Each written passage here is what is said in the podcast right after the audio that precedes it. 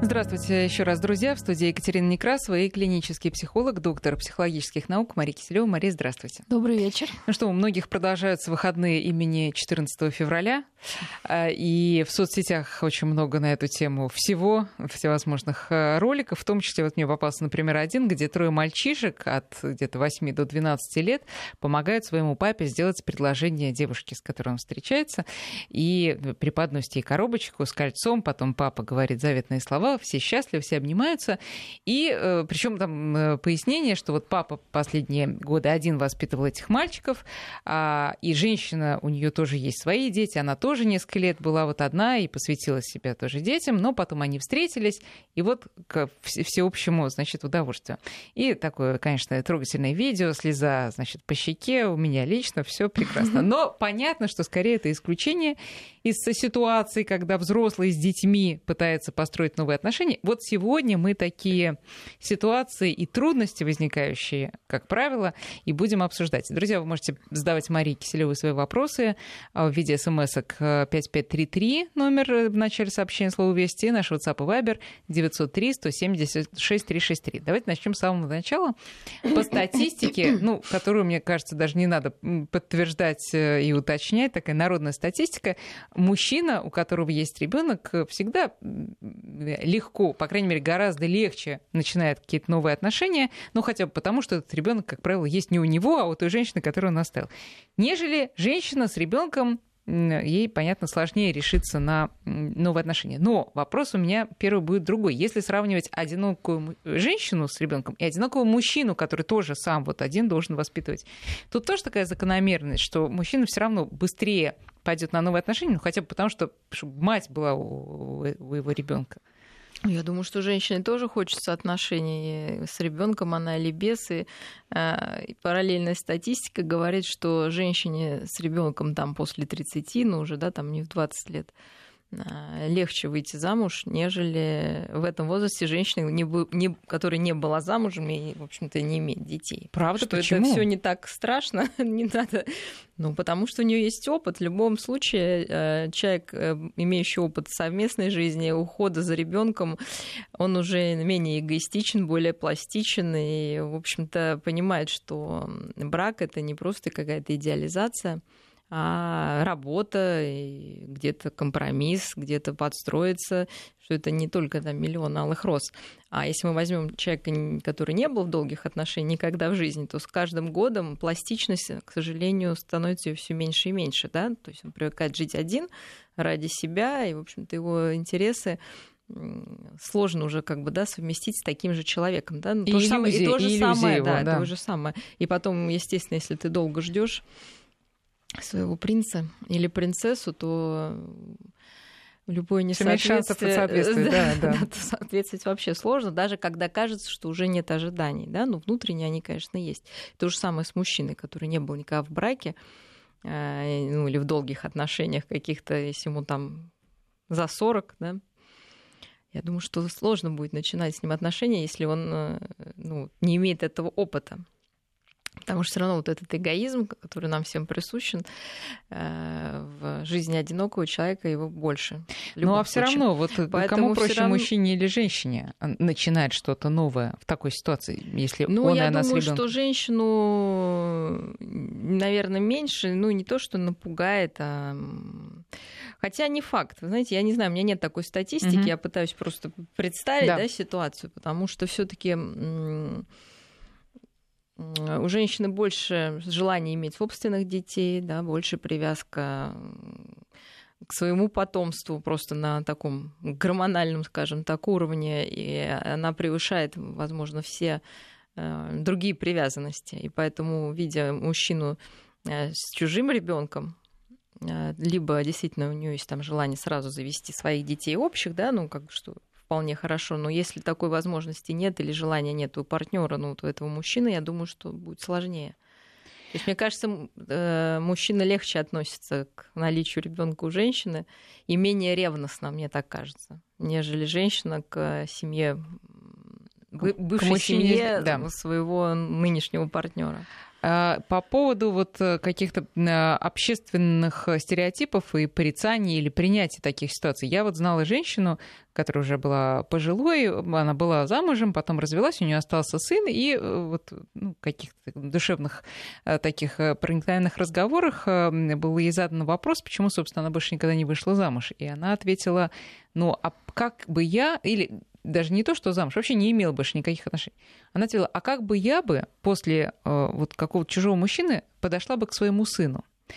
И мне интересно, что здесь? Это ее какое-то личное ощущение вот этой связи с сыном, какое-то очень особое, которое заслуживает уважения. Или здесь больше, ну, вот какого-то общественного стереотипа, что, ну, повторные браки, там, женщины не порица... Э, порицались раньше, а уж гражданские, так и вообще тем более. Как вы да, думаете? нет, я думаю, что какие-то нарушенные отношения, конечно, с сыном, перебор небольшой, да, вот эта симбиотическая история, может, поэтому и первый брак там вот этот распался вопроса. Понимаете, не каждая женщина реально хочет жить с мужчиной. Есть куча примеров, и я, это сейчас в жизни все оглянутся, когда женщина даже в вроде как в нормальных отношениях с мужчиной рожает ребенка, замыкается вот в этом симбиозе, неважно, кто там, мальчик или девочка, сын или дочь у нее родилась, и все. И слетает с круга муж, угу. Вот, и, потому что просто он становится третьим лишним, потому что эта женщина ну, действительно не может жить в триаде, и ей ближе вот эти симбиотические отношения. Из-за чего это происходит? Ну, какая-то вот такая история ранняя, как обычно. Да, то есть это может быть действительно... Ну, обычно это какая-то история. Да даже нет, это...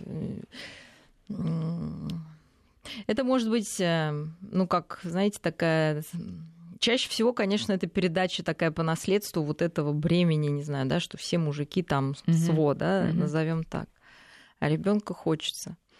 Вот. Второе это ну, вообще умение строить только вот эти симбиотические отношения идиадные. Да, потому что, чтобы выйти в триадные, нужно быть более зрелой личностью, чтобы тебя хватало на всех. Вот, а здесь этого не происходит. Потом ребенка лучше, естественно, ребенок, мы понимаем, да, чистый экран для наших проекций, с ним проще отыгрывать любые вообще вещи, чем со взрослым мужчиной. Вот потом там, конечно, вопрос сексуальности. То есть, опять же, куча примеров, когда после то есть я знаю кучу примеров, когда люди занимаются сексом там вплоть до родов и сразу, как только это возможно, да, и вообще никаких не испытывают при этом, ну, не знаю, дискомфортов, да, все счастливы и рады. И есть те, кто забеременев табуировано, как бы, ну, там нет даже такого сознательного, да, ну, как-то это раз и уходит вообще, да, сексуальная жизнь, причем чаще по инициативе женщины. И, и не она, потому, она что там риск головы, или угроза. Да, всего. она уходит из головы, конечно, да. Не потому что. То есть остальное это все уже поводы, да, там риск, там дети, там все такое. Потому что нет этого реального интереса и невозможность, да, вот быть с мужчиной. Почему? Я говорю, повторюсь, это либо какие-то семейные истории, либо какой-то пример неудачный, там, э, даже, может быть, семья была ну, полная там, да, и отец был, ну, может, он был какой-то слабый, да, и, в общем, как бы ненужный. Да, и, в общем-то, как-то нет ощущения, что мужчина, в принципе, нужен, да, для чего-то, как только, ну вот, понятно. Такое, на самом же деле, это очень больная тема, что многие сейчас же тенденция, да, что как бы мужчин, если раньше у нас была тенденция, что женщин как бы там использовали в каких-то там мужчина, я вас боюсь, да, вы меня изнасилуете. А сейчас э, как бы мужчины чувствуют себя изнасилованными, потому что часто вот действительно женщина беременеет, спасибо, до свидания, да. как бы, и, в общем-то, больше ничего не требуется. Вот, э, ну это вот уже какие-то такие э, действительно нежелания и неумение, наверное, ну, прежде всего неумение, потому что если ты не умеешь, ты не можешь этого хотеть быть вот в близких отношениях с таким же взрослым состоявшимся человеком, да, что это но, сложно. Но конечно. часто же останавливает все-таки то, что не слож... ты боишься, не сложится отношения у твоего ребенка с твоим новым партнером. И вот этот страх, э, который нуждается Понимаете, в какой-то если проработке. Если есть влюбленность, э, конечно, никаких страхов нет. Я сказала бы наоборот, бывает такая немножко идеализация, мы про это ну, потом поговорим. Но страх может быть, если уже это то есть вот смотрите, если первая ну, женщина развелась, да, была один там, ну, разошлась с отцом своего ребенка, вот она с ним живет, и у нее не было опыта, что эти отношения не сложатся, я не думаю, что вот это как-то особо будет в голове. Если уже это было, да, то есть вот она сошлась с еще одним мужчиной, и отношения сложились, конечно, будет этот страх. Но если ты не испытывал этого, то, в общем-то, ну, браться не, неоткуда. Я скажу наоборот чаще, потому что все равно, если мы ищем себе партнера вот так вот рационально, ну, мы его не найдем, потому что все-таки я верю в какую-то влюбленность, и когда, в общем-то, никакие страхи, наоборот, не работают. И, наоборот, может быть, преуменьшается а, вот эта проблема, которая угу. все равно есть. Есть. Даже вот давайте, в самых да, идеальных там, отношениях, да. да, она, конечно, существует, потому что это уже даже не триадные да, какие-то отношения, а такие, знаете, системно-триадные. Да, то есть это в одной системе то есть это существует... не мама, ребенок и кто-то, или там не папа, да. ребенок, а папа, ребенок и еще бэкграунд, да, который да, тоже то есть влияет. у нас уже вливается целая система. Если мы будем, например, в семейной терапии, да, мы там рисуем такую генограмму, да, вот семью, то все члены будут включены в нее, да? да, мы не можем их отрезать. Да. Э, но тем не менее верно ли, что если папа или мама не видит в этом трагедии, то и на ребенка это легкое отношение будет ну, спроектировано. Ну, Трагедии в этом нет. Абсолютно никакой. И, к сожалению, наверное, или не знаю, к счастью, сейчас миллион таких смешанных браков. Люди живут худо-бедно. Но, вот, но при этом э, очень часто бывает, что мама говорит, да, господи, сынок, да что такое, он, смотри, дядя пришел, теперь будет с нами жить, он очень хороший, а ребенок это воспринимает как предательство. Ну, Хотя мама да, давайте бы... со стороны ребенка да, посмотрим, давайте. потому что вот смотрите, что действительно происходит. А, произошло разрыв, да, неважно по какой там причине, может отец там погиб, да, э, или мать, да, то есть да. что же часто бывает, либо действительно развод, либо что-то там переезд, не знаю что. И, конечно, какой бы ни был повод, каждая из сторон будет переживать этот разрыв. Вот. Если мать бросили с ребенком, конечно, это горе, да, там для нее, она будет несчастна, она будет там плакать, она будет удручена, она будет там зла не, не к месту, да, или наоборот, войдет в симбиоз с этим ребенком, будет там с ним спать вместе, и этот ребенок станет заменой. В общем, к чему я говорю, что очень долгое время вот этот ребенок становится свидетелем этих страданий, как бы они там ни проявлялись. И он становится во многом, особенно если, ну, неважно даже, кстати, мальчик или девочка, но если мальчик, мальчик чаще даже, да, э, себя может чувствовать неким победителем, потому что мы Эдипов комплекс никак не отменяли, да, что папа ушел, теперь я главный победитель, как муж некий, да, в кавычках. Кстати, но это огромная нагрузка психологическая. Нам... А как это проявляется, как понять, что это есть? Ну, это мам, ну, естественно, просто это может возникнуть на каком-то таком детском уровне. Если это не поддерживается, это рассосется. Но обычно это поддерживается мамой. Ты мой мужчина, ты мальчик, давай, ты мой помощник. Ты теперь вот в семье у нас ты мужчина главный, остался, да. Главный, конечно. И это, это на всегда кого же мне практически, еще опереться, да, даже если себя, отец да. там бросил при рождении. Вот у меня сейчас был мальчик, который рисовал, и меня, конечно, убило его там и в игре, как он сказал, вот это маминое. Я говорю, а ты вырастешь, кем ты, ну как, кем ты будешь, да, ну как, мальчик уже 8 лет, да, то есть это не маленький. Он говорит, я вырасту и стану маме помощником, и буду за мамой там ухаживать. Конечно, звучит очень трогательно, но мне, пока, мне показалось, это очень страшно, да, то есть на этом ребенке, вот понятно, все мы там дети хотят вырасти, но на вопрос, кем ты будешь, он не сказал там полицейским, да, то есть у него вот эта первичная роль. Вот как это проявляется. А чем это плохо? Потому что это не его жизнь. Он не может быть маме мужем. Да, он должен быть ребенком. Вот. Он не может быть, он не со, ну, по-разному, там, я уж не говорю бессознательным причинам, потому что он не соответствует маминым размерам, там, запросам и так далее, да, он все равно останется этим малышом, да, по сравнению со своей мамой. Хотя как бы вот это раздувается, ощущение собственной значимости, но люди все, даже дети, обладают все равно самокритикой, да, и постоянно этот воздушный шарик или мыльный, да, этот пузырь лопается. Да, то есть он надувается и лопается, надувается и лопается. И в жизни взрослой да, может привести к тому, что ну, действительно будет такое ощущение несоответствия. Тогда давайте на этом останемся. Как правильно? Вот ушел вот, а, муж, а, условно, а, или что-то случилось? может стать, да, наоборот, да, такой сестрой, матерью своей маме очень часто, да, такая заботливая мама, которая чайку привезет, пледиком накроет, да, начинает заботиться. То есть почему это плохо? Это очень все трогательно и мило со стороны, но это очень тяжело для детской психики выдерживать, понимаете? Потому что ребенок не должен быть матерью, мужем, отцом, своим родителям. Он должен быть их ребенком, и он ожидает безопасной обстановки, что он будет расти в этой безопасной обстановке. Тогда он развивается, да, как растение, да, в хороших условиях. А тут он, ну, да, он создает эту обстановку. Как соблюсти эту тонкую грань между тем, чтобы не навешать на ребенка дополнительные а, да. ненужные роли, и тем, чтобы сохранить искренность отношений и правдивость, когда мы реально обсуждаем Но сложную прежде ситуацию. всего найти себе человека, кто будет вам вот этим утешителем.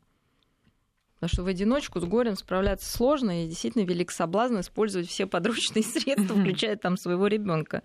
Да, естественно, люди делают это несознательно, да, то есть э, Наоборот, когда мы, может быть, даже обсуждаем там в терапии такие случаи, ты объясняешь, что это нехорошо, и родители очень слышат, ну, в а, норме, да, это да, то есть им кажется, что, ну, то есть они не со зла так вовлекают ребенка, да, им кажется, что это какая-то, может, эмпатия, да, но мы потом все время должны повторять ребенку, что ты мой ребенок, ты не папа, когда он говорит, мама, я сейчас все там тебя, uh-huh. ты, спасибо, что ты помогаешь, но мама тебе позаботится, вот эта пропорция должна быть, uh-huh. да, Сверху вниз, а снизу да, вверх. Да, да. То да. есть эта иерархия, она должна быть абсолютно четко прочерчена. И если родитель, как вот мне одинокий этот не справляется, конечно, надо просить у помощи действительно у своей мамы, там, у своей подруги, там, Хорошо, психолога. мы отвлеклись. Э, появляется в итоге вот, новый этот мужчина или новая женщина. Вот да, представьте, да. да, то есть вот он жил в этой ситуации, когда потом мама вроде ожила, и жизнь наладилась, и они 24 часа в сутки э, все это самое. И вдруг приходит дядя или тетя, который начинает это время красть. Да? То есть, естественно, в сознании ребенка это полное предательство, как вот, ну, как, если бы мама была его партнером, да, или папа потому что я тебя утешал, я там жертвовал собой, там, да, э, пледиком укутывал, там, слушал твои, там, понятно, бредни эти все, да, ну, сами знаете, особенно, кстати, это мужчины могут там выпить ну, тоже очень много случаев, да, когда вот девочка становится папе утешителем, он там поддал.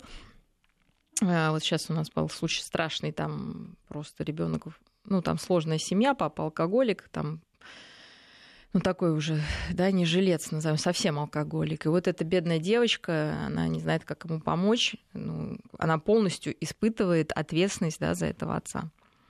Хотя есть мама, там, наверное, есть какие-то еще родственники, друзья, ну жуть, да, в общем, короче, дети очень много на себя вот этого всего принимают, да, потому что им жалко родителей, ну, естественно, они самые близкие, родные люди.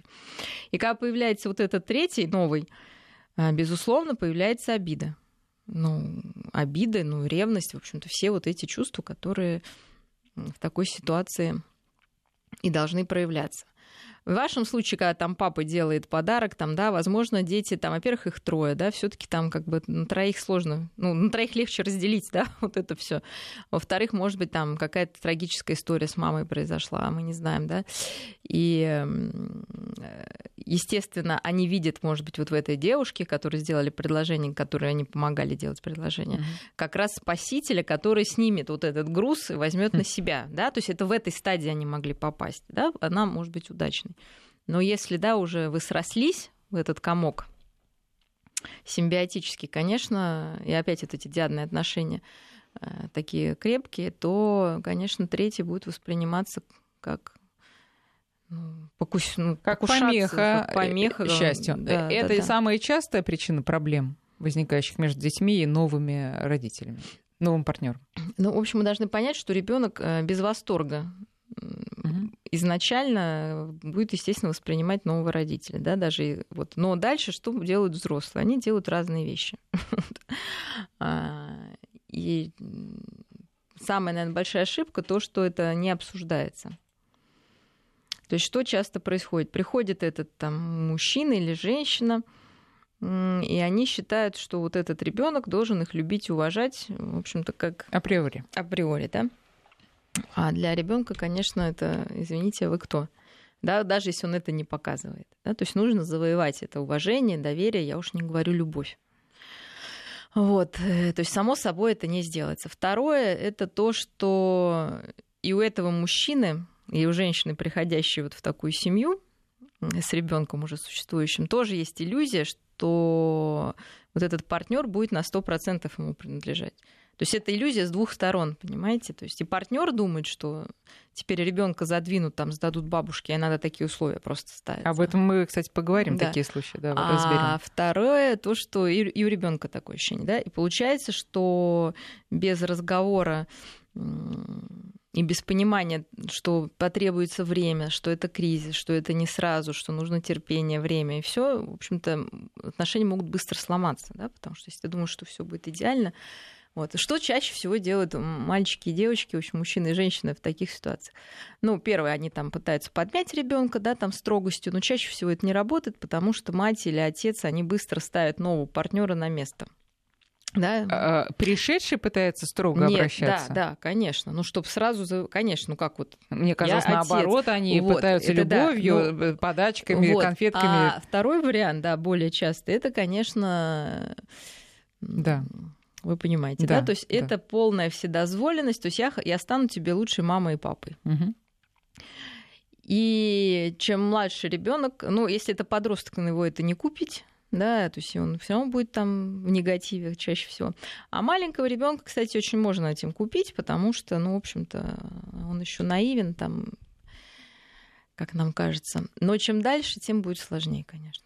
Сейчас вот я тоже рассматриваю много случаев, когда там, ну, просто там с рождения а, естественно, мама, как раз женщина, воспитывала не своего ребенка в семье, Сейчас девочка-подросток, она просто, ну, ноги вытирает, да, об эту супермаму, да, потому что дистанция не выстроена. Да, Даже она хотела чувство быть... вины какое-то ну, конечно, у мамы ну, да, изначально. Ну, что... вот у женщин, да, вот это да, пришедшие, да, да, да, мачехи, да, да мачехи, там да. по-русски некрасивое слово, но чтобы не, не запутаться.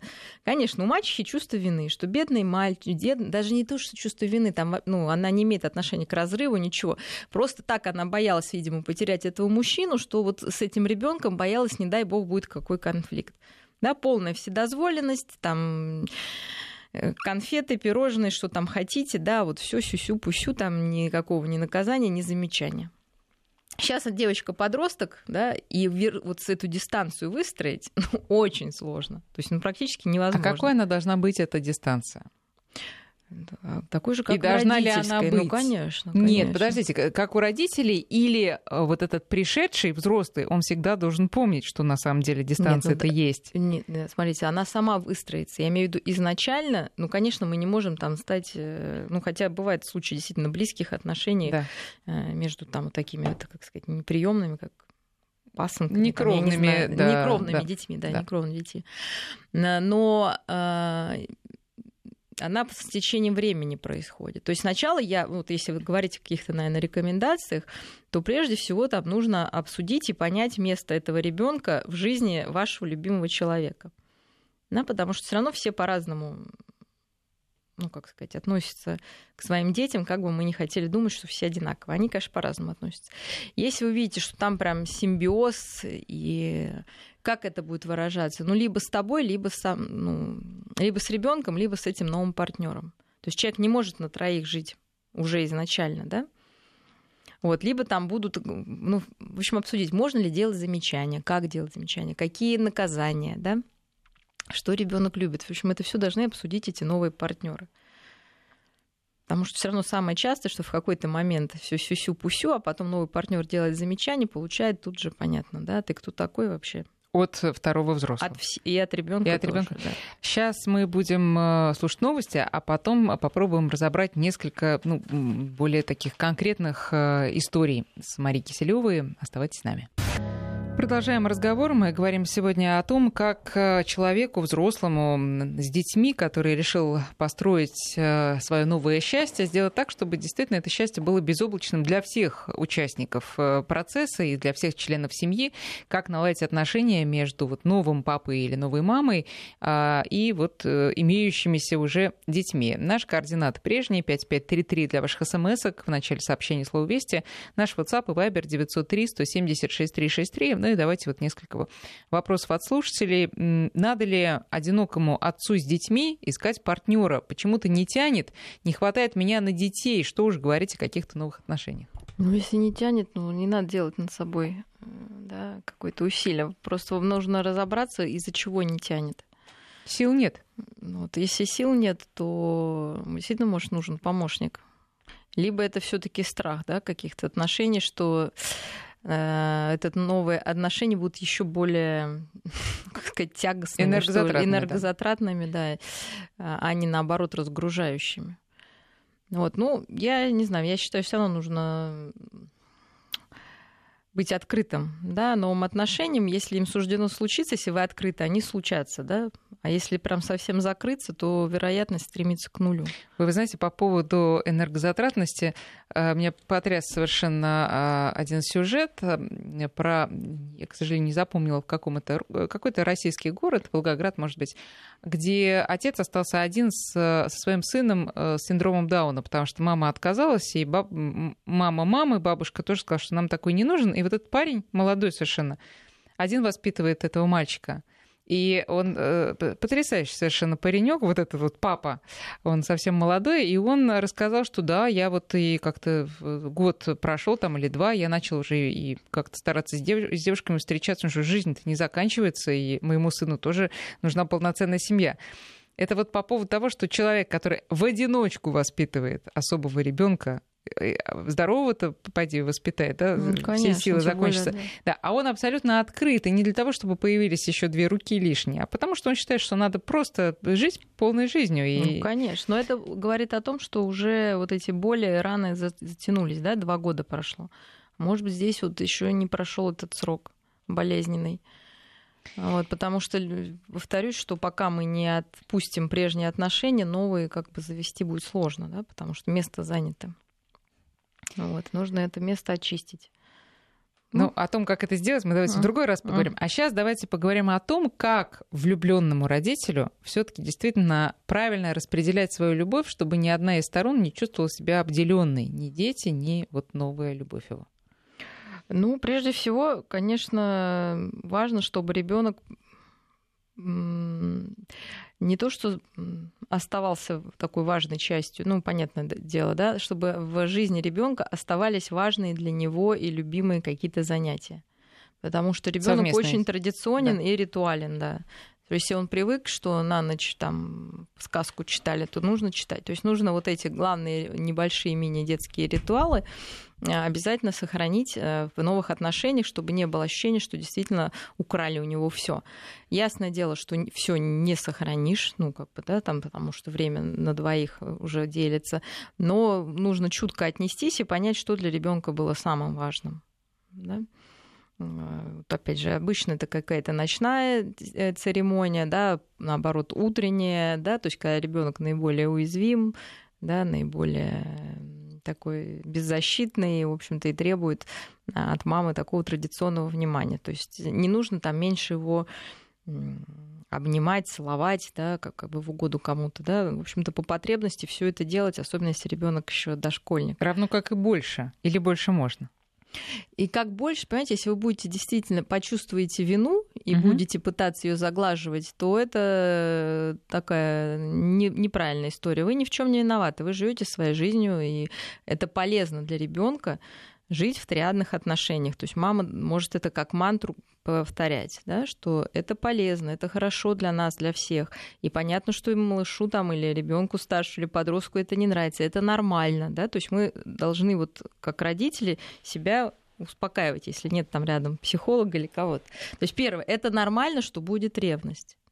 Да? Это нормально, да, так же, как при рождении, там еще детей, дети пойдут если да, это нормально, что ребенок может требовать больше это самое, внимания, да, но это не значит, что если у меня нет этой возможности, я отношусь к этому чутко, я могу сказать, я понимаю, тебе хочется больше внимания, но сейчас я не могу.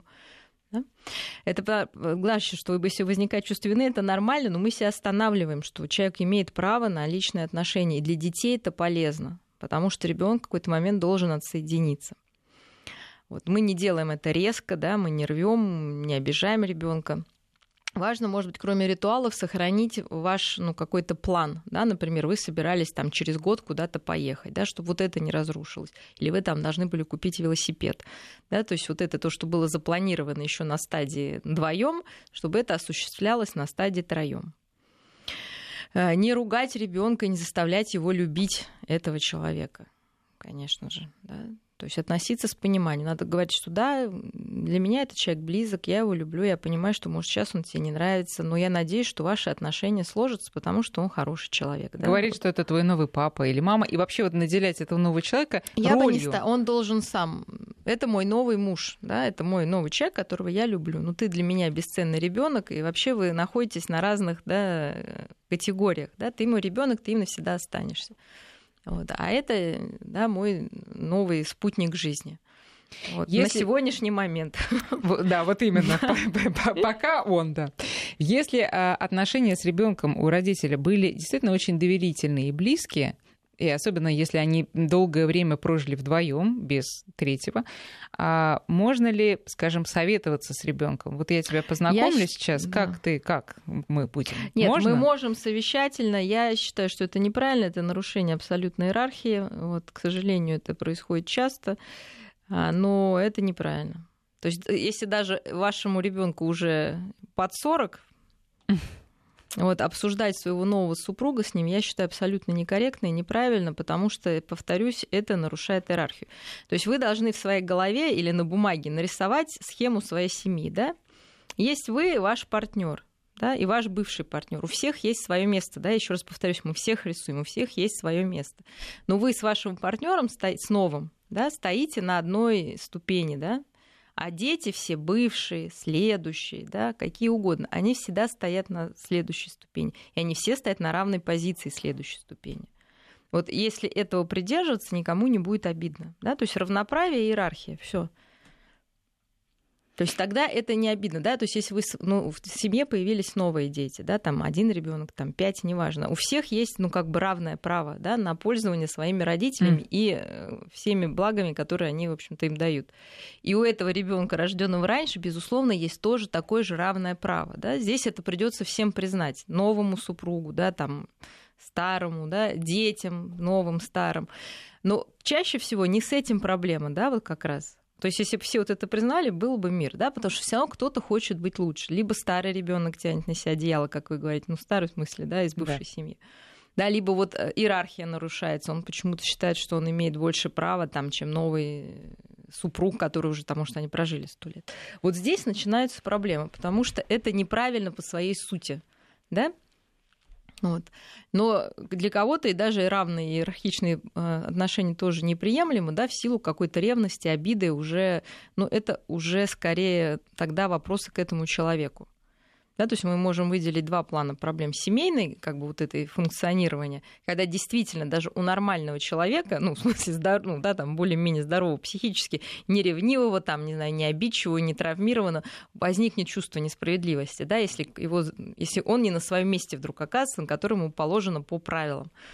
А, а есть, когда все по правилам, но вот у человека, там, например, у нового супруга есть там, да, какая-то травма, связанная там, с ревностью, с сиблинговым какой-то конкуренцией, да, и он будет конкурировать даже в более-менее там, да, устоявшейся нормальной иерархичной системе. То есть с этим тоже надо разбираться, смотреть, в чем проблема. Если к нам приходит, да, то мы прежде всего рисуем вот эту схему, кто где стоит, да, кто главный. Если у вас главный ребенок, а вы с супругом под ним, это неправильно, никогда не будут нормальные отношения. Или новорожденный ребенок главный. Да, да, или к вам третьим стоит ребенок, который жил, да, он не может быть третьим. Ну, а что делать все-таки с чувством вины, который расставляет все не по правильным ступенькам? Ой. Вопрос, да. Ну, работать с ним нужно. Для начала нужно осознать, да, осознать это чувство. Э, действительно тяжелая история, чаще всего, может быть, даже не для самого, не для самого самобичующегося, да, вот этого супруга, а для вот второй половины. Потому что со стороны видно, что это неадекватно, да, нелогично и вообще не должно быть. Да, но вот человек себе придумывает, что из-за него вот этот э, ребенок страдает или что-то недополучил, и, конечно, хочет, может, компенсировать, да, не то, что ему сейчас нужно этому ребенку. Вот, но беседы, спокойно выслушиваем мнение, да, как говорится, вплетаемся в этот бред, к сожалению, ну как то есть, если бы к нам пришел такой пациент, ну, понятно, что когда ты работаешь нейтрально, это проще, да, потому что и тебя воспринимать нейтрально, и ты можешь говорить какие-то вещи, может быть, не самые приятные, не боясь испортить отношения. В семье, ну, иногда приходится просто смириться. Ну, что делать? Я имею в виду партнеру, который, а если вы сами испытываете чувство вины, да, и все-таки считаете, что так не должно быть, а так не должно быть, потому что, ну, ну если виноваты, что нужно сделать, да? Ну, давайте придумаем пять способов, что нужно сделать, что теперь мы будем до старости его, там, не знаю, соску давать ему, что мы будем делать этому ребенку, или, ну, как бы давайте придумаем некий ритуал, чтобы с этой виной расстаться. Ну, Вот, какой, но часто например? люди, ну я не знаю, там, ну что вот, вы считаете, что там, не знаю, из-за этого ребенок теперь будет всю жизнь страдать. Ну наймите ему психолога. Да, потому что ваша гиперопека во взрослом возрасте нанесет ему большего вреда. Я повторюсь еще раз, да, то есть мы из лучших побуждений делаем детям хуже. Говорю, в основном люди понимают, да, потому что я говорю, ну вы же не разрешаете ребенку, не знаю, там стоять на подоконнике на краю, да, понимаешь, что это вредно, да, когда вы с ним спите, когда ему, ему там, он уже там в пятом классе, это также вредно, да, вы же хотите как лучше, да? И, ну, люди обычно слышат, да, потому что им кажется, что если вот они ну, повторюсь, если они не совсем нарушены. А обычно же это потребность все равно родителя быть, да, вот в этом симбиозе, каком-то вот с более зависимым человеком. Переходим к вопросам, потому что их много. А подскажите, как отразится... Это уже пишет бабушка обеспокоена. Как отразится на психике ребенка, если после развода он общается с родным папой, а мама заставляет его называть папой своего нового мужа, ребенку 6 лет? Ну, отразится... Я, к счастью, я повторюсь, что мы все где-то травмированы, да, и все живем, в общем-то, не в идеальных условиях и выживаем. То есть какого-то такого прям ужаса-ужаса нет, но это, конечно, неправильно. Заставлять кого-то называть папой — это не самый лучший способ налаживания контакта, тем более, что папа есть реальный. Как на это и кому влиять?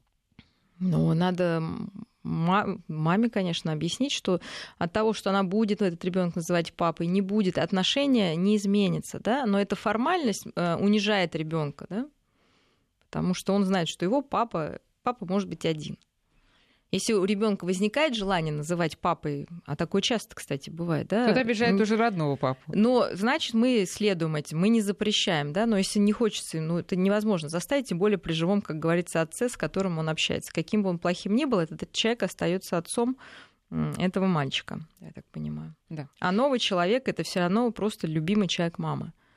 Вот. Когда-то может быть, и мы знаем кучу примеров, и этот новый человек может оказаться более, ну, нести в больший вклад в этого ребенка, и человек уже взрослый будет ему больше благодарен. Но насильно это сделать невозможно, да, мы просто можем только делами и заботой об этом ребенке заработать это звание, да, второго папы или первого или А вот если, например, нас слушают м, подростки, которые оказались вот в а, положении ребенка, у которого появился новый папа или новая мама, а какой можно дать им совет? Стоит ли им сознательно называть этого человека мама или папа?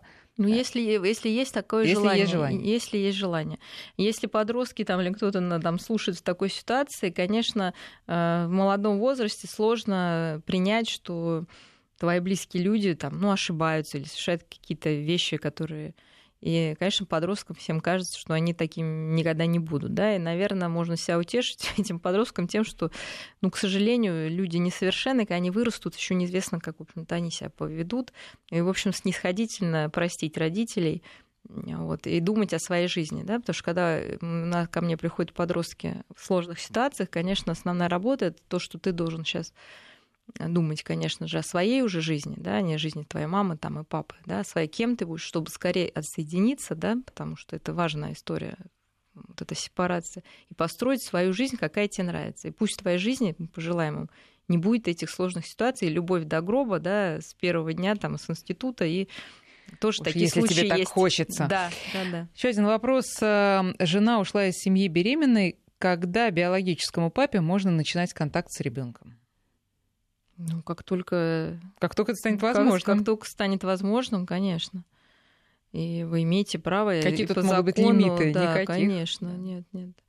Понятное дело, что там может быть что-то жена ну, там может препятствовать, да, но прежде всего, конечно, нужно наладить контакт с женщиной, потому что без этого контакта и контакт с ребенком будет изуродован, как бы, да, потому что, ну, там вот эти все, ну, то есть выяснить отношения с ней, да, Ну, вот хотя бы по поводу общения так, с ребенком. Тогда скажем так, да, что можно начинать контакт с ребенком, когда вы выясните все с этой женщиной, да, ну хотя бы обговорите, что произошло, и не будете держать прям совсем, ну какую-то, знаете, такую вот обиду или злость или, ну вот эти все негативные эмоции в огромном количестве. Понятное дело, что они будут не сразу исчезнут, да, но по крайней мере э, какое-то понимание происходящего у вас должно быть. Потому что иначе... Ну, потому что иначе будет борьба. То есть ребенок станет просто средством манипуляции между этими двумя людьми. Из Швеции вопрос, как быть, если мужчину с ребенком с диагнозом аутист, аутизм бросила жена и мать, соответственно. То есть как быть этому мужчине? Ну, в общем, как быть мужчине, э, эта история наподобие той, что я рассказала, ну, да. да. Ну, так же, как и женщине, что погоревать и думать о ребенке, да, искать, как его развивать. Э, то есть, ну, год уйдет, да, на какое-то привыкание, на в общем-то, все эти прощания с э, ну, вот этой матерью, женой, там, да, назовем так, на все это горе, да, через год-два, я думаю, вполне человек будет готов к новым отношениям. И, в общем-то, не нужно этого бояться, потому что милосердных, добрых людей, женщин и мужчин да, много, да. И я помню прекрасную фразу, когда у меня был один ребенок, там со мной кто-то там, в общем, заиграл, хотя я там замужем, ну, неважно, была. То есть не было проблем, но я еще удивилась, но я ну, наивная, да, была как раз вот молодая, думаю, господи, ну я с ребенком, какая-то, какая странная история, да. И когда мне этот человек сказал, в моем, ну, каком-то там возрасте, там, хотя там тоже ну, 35 там ему было, или там мне там 25, в моем возрасте, как, ну то есть фраза была такая, неужели ты наивно полагаешь, что кого-то может испугать ребенок, понимаете? Mm-hmm. Я вот тогда не очень поняла это, а вот сейчас я могу сказать, да никого это не пугает, если это, ну, действительно между людьми есть э, отношения. Да, если И поэтому нужно не нужно бояться эти отношения искать. И они вполне стабильные могут быть, хорошие. И вот эти проблемы, которые мы описываем, ну, это не те проблемы, из-за которых надо избегать отношений. Все решаемо. И в родной семье с родными детьми есть свои проблемы. И когда дети некровные, тоже есть свои проблемы. Но это жизнь. Ну, ничего страшного, в общем-то, в этом нет. И, кстати, сейчас было очень интересное исследование. 75 лет оно э, длилось, оно продолжает еще длиться. То есть в каком там 30 в каком-то году, да, в восьмом году гарвардские вот ученые, они взяли, правда, почему-то мужчин, 700 там человек, и всю жизнь их отслеживали. Бедные мужчины. Вот, всю жизнь, да. И там были бедные, кстати, с Бенхэм, и как раз состоятельные. Ну, в общем, они отслеживали и вот э, на, на фактор того, что в жизни, ну, самое главное вообще, вот, ну, вот как строится жизнь человека, да, что он потом помнит, что он считает важным. И действительно, они подтвердили, да, то есть это уже сегодняшние, да, люди, да, то есть это да. 75 лет сейчас вот стукнуло этому исследованию, а, что самое, конечно, важное в жизни человека это отношения близкие. И корреляция с умственным здоровьем, да, ну, как сказать, чтобы человек в уме в своем да, оставался долго, и с физическим, и с уровнем счастья, все завязано на отношения на нормальные близкие отношения, не токсичные, да, то есть не, это не значит, что семья, галочка, и ты будешь счастлив, нет. Когда хорошие отношения, не обязательно, да, что это полная семья, это может быть с ребенком отношения, может быть с друзьями, ну, конечно, предпочтительнее, когда это вот пар, ну, в паре. И причем корреляция такая, что если в 50 лет да, человек удовлетворен своими отношениями, вот они сейчас смотрели, сейчас им 80, вот люди доживают, и они, у них нет там провалов в памяти, да, концентрации, вот зависит, представляете, насколько от э, вот этого контакта с близкого с человеком все. И, и уровень счастья, все. И за всю жизнь ничего они не вспоминали. Стоит что прислушаться не... к этому исследованию. Вот, потому что сейчас э, и тоже они начинали с того, что главное богатство, там, ну, слава какая-то там, да, достижение. И вот про прошедшие вот в конце этого исследования, кроме вот отношений, все равно люди ничего так не ценят. Поэтому нужно их создавать, не боясь вот этих каких-то шероховатостей, которые, повторюсь, все решаемо. Мы люди. Главное сесть, обговорить это. Давайте еще все-таки э, я пообещала об этом тоже поговорить. Что надо знать родителю, который сознательно отдает ребенка на воспитание бабушки, дедушки, интернат, э, училище, морпех, я там не знаю, чтобы построить личное счастье? То есть он, ну, как бы понимает, что все, нет, я вот делаю такой приоритет, расставляю. Ну что, что тогда самым близким человеком для этого ребенка будет бабушка. Ну, если это устраивает, ради бога. Если хорошая бабушка, пожалуй, это бывает лучшее решение. К сожалению. Ну, это еще раз, человек настолько живут, что ну вот значит так. Значит, Но так. Норм... можно ли рассчитывать на нормальные отношения все равно? А, когда он вырастет, этот да, ребенок да. с этой семьей, ну, не, не, рассчитывать не стоит. То есть оно может получиться, может не получиться, без обид, как говорится, да? Без обид. То есть, скорее всего, если там ребенок всю жизнь жил с мамой, там потом его отдали бабу. Но, в общем, все равно, понимаете, объект привязанности, он тот, с кем вы живете. Да? Чем раньше вы отдали попечение кому-то, да, значит, объектом привязанности первичным будет вот этот человек. Няни вы отдали, там, бабушки, дедушки, собаки, да, вот, вот это будет объект привязанности. Вот, и от него, вот по нему будет тоска, да, от него будет это тепло, то, что я говорю, исходить. Э, Все вот это связано как бы именно с этим первичным объектом привязанности. Поэтому нужно это понимать. Если вы отдали там, у вас были симбиотические отношения, потом вы резанули, отдали бабушке там, ну, понятно, если вы отдали на неделю там или на лето отправили, ну, ничего страшного, понятно, нету, да, и вы там пишете, перезваниваетесь там, ну, ВКонтакте, вообще ничего страшного нет, да, даже, может, хорошо такая, да, немножечко, э, ну, раздельность, да, получается, прекрасно. Но если вы там жили 7 лет, а потом отправили к бабушке, то это будет травма, да, конечно, это будет потеря, потому что вы как объект привязанности исчезаете, да, и нужно строить новую привязанность. И вы становитесь уже Ну, может быть, обида, конечно, да, конечно, конечно, может быть, обида и все так, и так далее. И, конечно, если там отдавать куда-то, то у ребенка и так даже когда мы все вместе живем в одной семье, есть ощущение, что там за дверью спальни происходит что-то интересное, из чего я исключен, то здесь, конечно, это будет более, более масштабная да, история. Вот такая, что что-то происходит, интересно, где-то праздник, это же фантазия, может, там люди впахивают, там вообще приходят спать, ложатся там, да, без сил, там зарабатывают ради этого ребенка, который бабушки. Но у него будет фантазия, что у вас там здорово и классно, вот, а вы его исключили из этого праздника жизни. Поэтому, если такие обстоятельства, нужно все равно забирать, да, и на какие-то там дни, в общем, с этим ребенком проводить, чтобы не потерять с ним связь. Главное, да, поддерживать э, эту связь, которая важнее всего. Спасибо большое, Мария. Мария Киселева была с нами. И всем счастливо. Удачи. До свидания. До свидания. Альтера Парс с Марией Киселевой.